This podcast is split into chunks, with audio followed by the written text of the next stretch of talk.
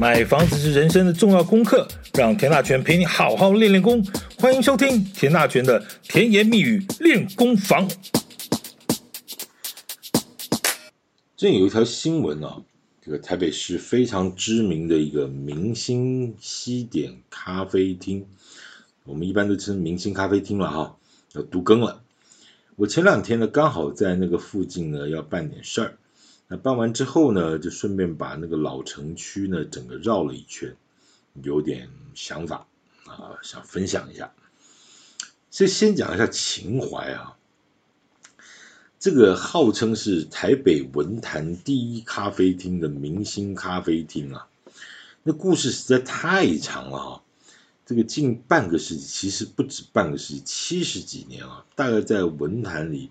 叫得出名号的大作家、大诗人、大文学家、大艺术家，大概都跟这个咖啡有点关系。细节就不多说，大家可以在网络上自己爬一爬。呃，明星就是你看到那个电影明星的明星啊，明星咖啡厅那个精彩的程度哦，它本身呢其实就是一本书。那也可以说呢，是见证了台湾战后这七十几年来的一个变化。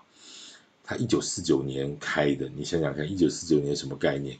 啊，就是呃，台湾这个这个这个对吧对吧？开始发展的这个好的状况。好，这个知道要都更的一个消息呢，我个人的感觉呢，基本上还是喜悦的了哈。毕竟它是一栋。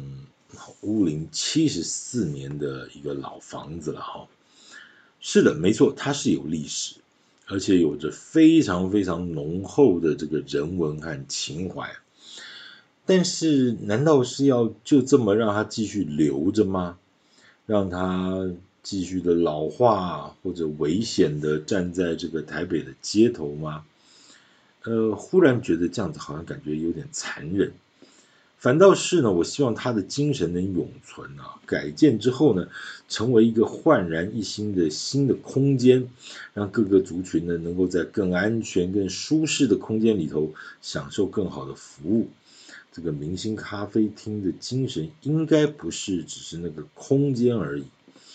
如果你看过其中几个文学家的创作，不管是一首诗或者一篇散文、一本小说，我觉得那一切就已经足够了。随便讲几个名字：余光中、黄春明、白先勇、亚玄、陈映真、吴念真、林怀民。你想想看，这响当当的名字，我刚刚大概有没有讲到他的十分之一都不到啊？太多太多，在这个台湾文坛上面的这种呃大家哈，这个老师级师这个师公级的这种呃这个文学家，我觉得你你。也许他很多的文章就是在在明星咖啡厅的那杯咖啡呃的陪伴之下写出来的哈，有很有名的像白先勇的台北人，据说就是在那个情境之下写出来的。那你只要记得这个，其实一切就已足够了哈。但是我隐隐觉得，我觉得这件事情应该不会那么简单。我不知道是不是未来会有一些所谓的文坛人士啊，或者是。会想在这个所谓明星咖啡厅的改建这件事上面做点文章啊？我觉得现在目前在开发的建设公司呢，可能要先把诚意放在前面。这未来如果要告别明星咖啡厅这件事情上面，可能这个建设公司这个这个都更的实施者呢，可能要先做点什么吧。嗯，就像前几年在敦南成品要熄灯的时候。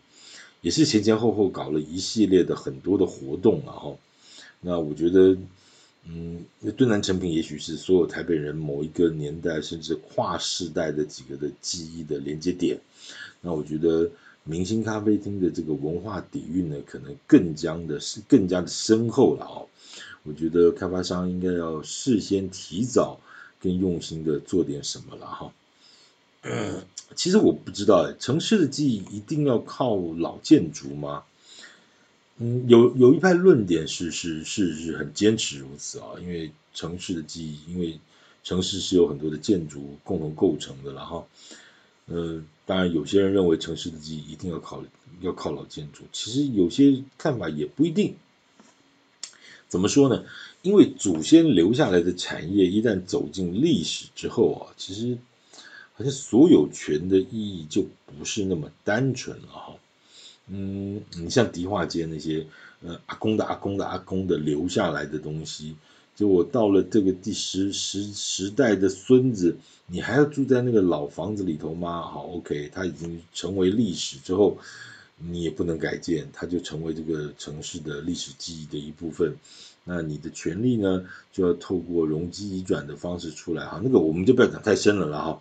感觉上要再讲下去，其实就有点在讲什么掉书袋这件事情啊。那那那个就又又开始有一些论述上的争议哦。我觉得那个那个就让这些什么大教授、大学者去去研究吧哈。我还是回来讲一下杜更好了哈。好。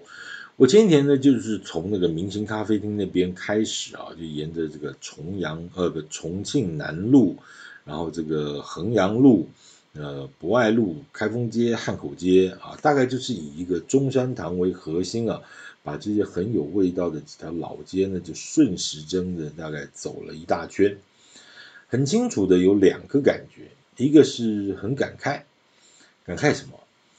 诶，我记得我去的还是个假日哦，假日的午后，这几条街的店面几乎全都黑掉了哈，多少比例？嗯，八十趴，真的大概八十趴，很多印象里头的一些老店真的就没有了啊，大概唯一还能够勉强抓到一点点味道的呢，大概就剩下这个明星咖啡厅旁边的城中市场。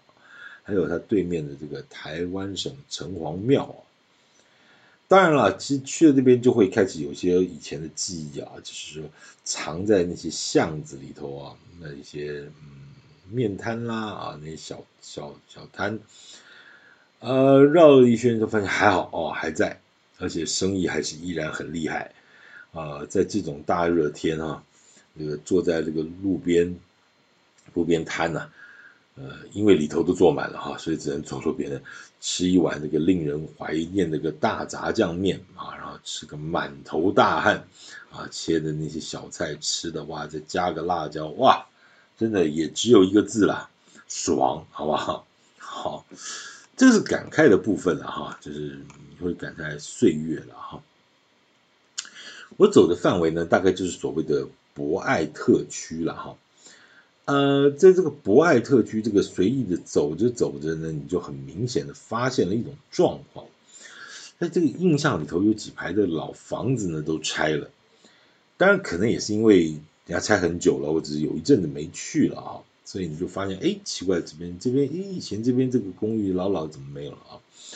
那么在走完了这个范围，走完一圈之后呢，我大概我没有仔细算了，大概这样走过的这个范围里头，我大概看到至少有十个案子。什么叫案子啊？就是说，嗯，我看到有些已经盖到一半了，那有些呢，只是只只是那个房子拆了，那围篱呢，工程围篱包起来了。啊，那眼看着一副就是要施工的样子。那有一些我看到是在在搭接待中心，准备要卖房子了啊。啊，当然也看到了好几块啊。这个旁边呢挂上一个大布条啊，某某建设都跟用地，敬请期待啊。这感觉其实让人眼睛一亮啊。就是，嗯，应该怎么讲？这个区域啊，其实多年以前是被称之为城中区啊。台北市以前还有个叫做城中区，后来是跟古亭区合并成为中正区了哈。以前这是呃城中区，它概念上就是以总统府周边、什么博爱特区周边啊，这刚才讲的那几条路，什么重庆南路啊、衡阳路啊、开封街、汉口街等等，这个到到火车站啊，这中间这一大块城中区，呃。这很很很多记忆，其实在这几十年来，陆陆续续的就就消失了啊。譬如说，你说以前你还听过这个重庆南路的书街吗？它其实早就没有了，而且不是什么三五年前没有，它大概十几二十年前就没有了。那这个重庆南路书街的这个消失的原因，其实跟倒不全是那个商圈的没落，而是说整个出版业的形态在改变啊。说实在。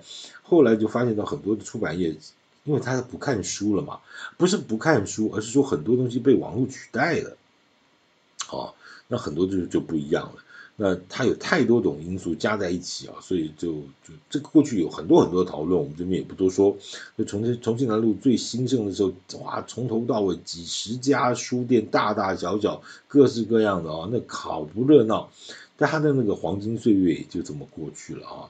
那你说后来回不回得来？它真的回不来，它真的回不来。这个量变质变之后，这件事情就不是这么回事啊。其实你说你啊，我们再复制一条书街回来。复制不了，因为它回不来了哈。好，那还有一件事情，因为以前小弟也是干记者出身的，所以说身上都要嗯背个相机。那博爱路那是一个非常非常有名的相机街哈。我们从那个尼康开始背起哈，那个那个 FM 啊 FM Two 啊等等这些经典的几款换镜头啦、大小镜头啦啊这个等等。啊，太多太多的过去哈，那以前买买底片呐哈，一些特殊的这些材料，大概都是在那边混啊混。后来当然还有一段时间是这个所谓的数位相机的时代啊，那我们也有在那边稍微有稍微经过一段时间，但现在去看看，大概剩个位数吧，大概没有真的没有剩几家了哈。那其实真的太多太多回忆，其实就就这么过去了。当然你可以讲以前没有少混过了啊。好，拉回来，这个不要去讲太多过去的这个回不了的的事情。好，我刚刚讲啊，在这个大的区块里头呢，大家查了一下这些都更案的一些资料，那里头有住宅大楼，那也有商办大楼，也有那种住商混合的大楼。其实你可以明显感觉到是有一股能量哦。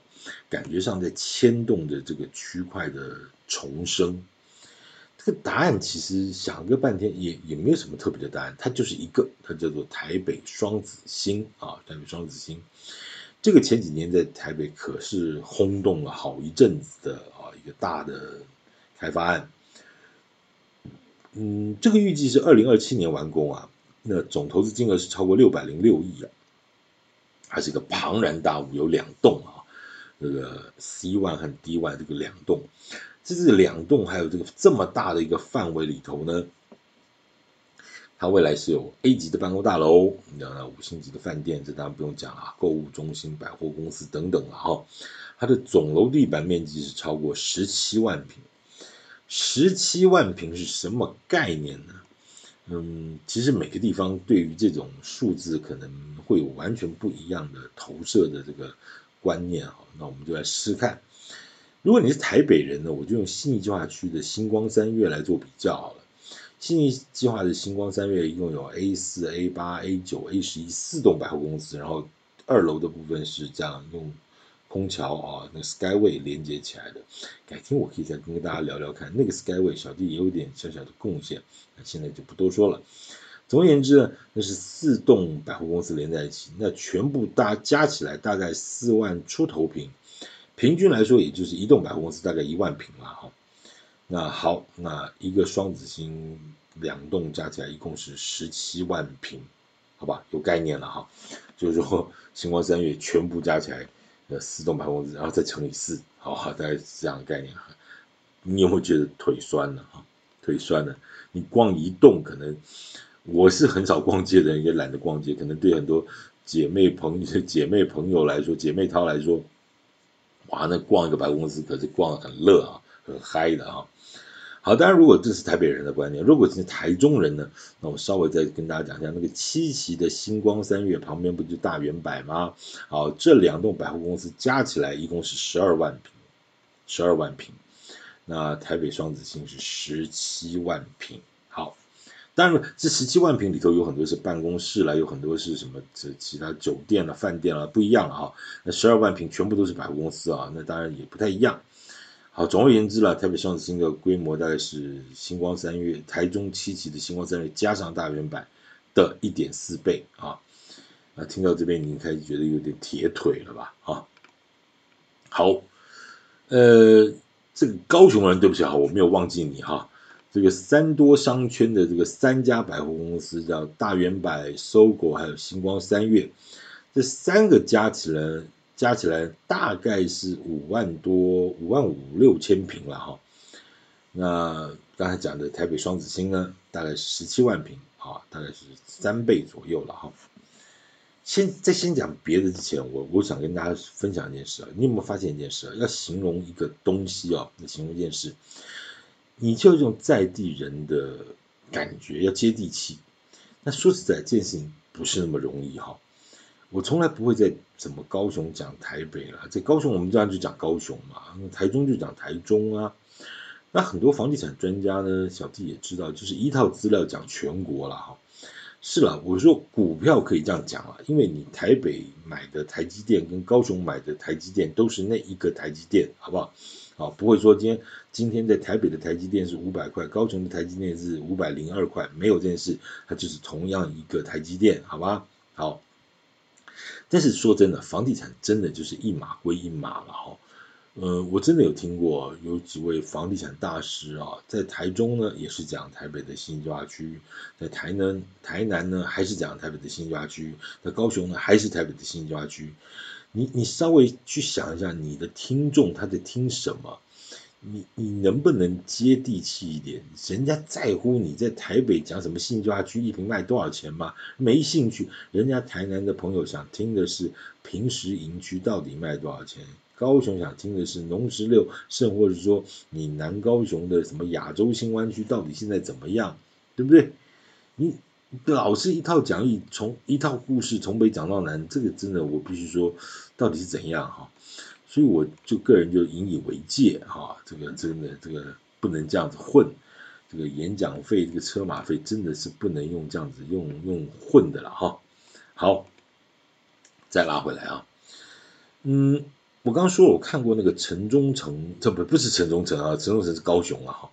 我看过那个台北的城中区啊的都更案呢，这个如雨后春笋的这个冒出来啊，其实很好。这一方面呢，表示说那个双子星的力道呢，其实实际上真的有够强，呃，真的有拉动一个区域发展的能量。而且有个重点在哪里？因为这个城中区有很多的商业区，它的容积率非常非常的高，然后呢。可能也另外一个原因就是说，很多的公司也都搬离块内，搬离开那一块区块了啊。那本来他的住宅就不多啊，如果在公司的这种形态上面，他搬离的那块，你所谓的房东，你租也租不掉，可能。那讲句白话文吧，就死心也死透了哈。那如果说今天真的容积各方面还够，商业区的容积也高，那再重新开发的机会相对的，再加上又有双子星带动，那其实哎，就变得是一个天时地利人和的一个机会哈。那其实我觉得这个老城区的一个发展其实真的不错。但是话说回来啊，这个台北市其他区其其实也不能说是台北市，应该说那没有双子星的地方，或者没有这些大题材的地方，你这个都跟发展，你又要靠什么呢？你又不能每个地方都去复制一个双子星啊，对。这其实，所以说政府做建设、做新的建设、新的大型的公共建设，去带动区域发展和更新，这是对的。但是毕竟政府的资源有限，你不能左一个双子星，右一个什么什么新版特区，你不不是这样子搞嘛哈？那毕竟还是有一个不同的地方，那没有的这些大体的地方怎么办呢？这也确实是在都跟这个执行上面大的政策上面的一个很大的困难和问题。好，不过这几天呢，也跟几个都跟这个圈子里头的朋友呢、前辈啊、先进，我们大家有一些沟通和交流。其实大家最近看到都跟呢，就是我也在分享了，比如说像这个城中区的一个变化啊。其实大家其实好像都有同样的一些感慨。那讲到底能够讲什么呢？这都是命啊，命啊。嗯，也许同一个时间呢，你整合了的案子啊，那有些呢，其实哎，三五七八年这么过来之后盖好了，或者快要盖好了，但是呢，你就经过了之后，你就说，哎，这块地。之前也谈过，怎么还是没有动？这个开车经过的时候呢，你就看到那个前几年就已经黑掉了那个店面呢，这个现在还是黑的。那他租不出去也卖不掉，那外面也贴了五家中介公司的这个租租售售，这个时候你就会感觉到，当时整合的时候就是因为那个店面啊，他不同意，所以后来大家就没搞了，搞不下去了。就经过了这三五七八年，他还空着，他还在租租售售，租售售，那那到底是怎么样呢？有时候这种事情呢，你讲一句话吧，就是这都是命啊，你真的会让人家感感叹长叹一声啊。这个人生，这个到底有几个这种三五七八年？你到底在等什么呢？其实从这样的一个感慨里头，你就发现，其实城市的进步真的不是不是全靠什么政府啊，那个民间意识的这种这种这种认知，它它真的，它也许真的要靠靠很长的时间去改变很多主客观的因素，甚至要。呃，要有很多的变化啊，那那这个都不是那么一触可及，也不是那么简单的事情啊。所以，其实先跟大家分享的一个感觉就是说，未来也许明星咖啡厅这件事情呢，可能还会有些新的故事会发生。但是告如果一切顺利，告别明星咖啡厅这件事情呢，其实可能又会掀起一波呃值得关注的一些动态。但是。我希望是，诚如像前几年告别敦南成品一样，它毕竟是一个更好的期待。哎，敦南成品以后要怎么样？以后要盖一栋非常非常高级又漂亮的办公大楼啊！未来这个高耸入云的这个 A 级商办矗立在仁爱圆环旁边，是非常非常值得期待的啊！那刚才讲明星咖啡厅那块基地，如果做好的话，它未来也是将形成一个二十八楼的呃超高的一个办公大楼。我想在那样的一个老城区，有这样的很新的一个崭新的标的物，也是值得期待的啊。但是至于那些慢慢还磨着卡着的那些都更案呢，说实在也真的是那也不太能够说多说什么了哈。只希望那些所谓的纠结和挣扎呢，不要蹉跎了人生好光阴了哈。好，感谢您的收听，呃，请继续关注田大全的甜言蜜语练功房，我们改天呢再继续跟您聊相关的话题。谢谢您的收听，谢谢。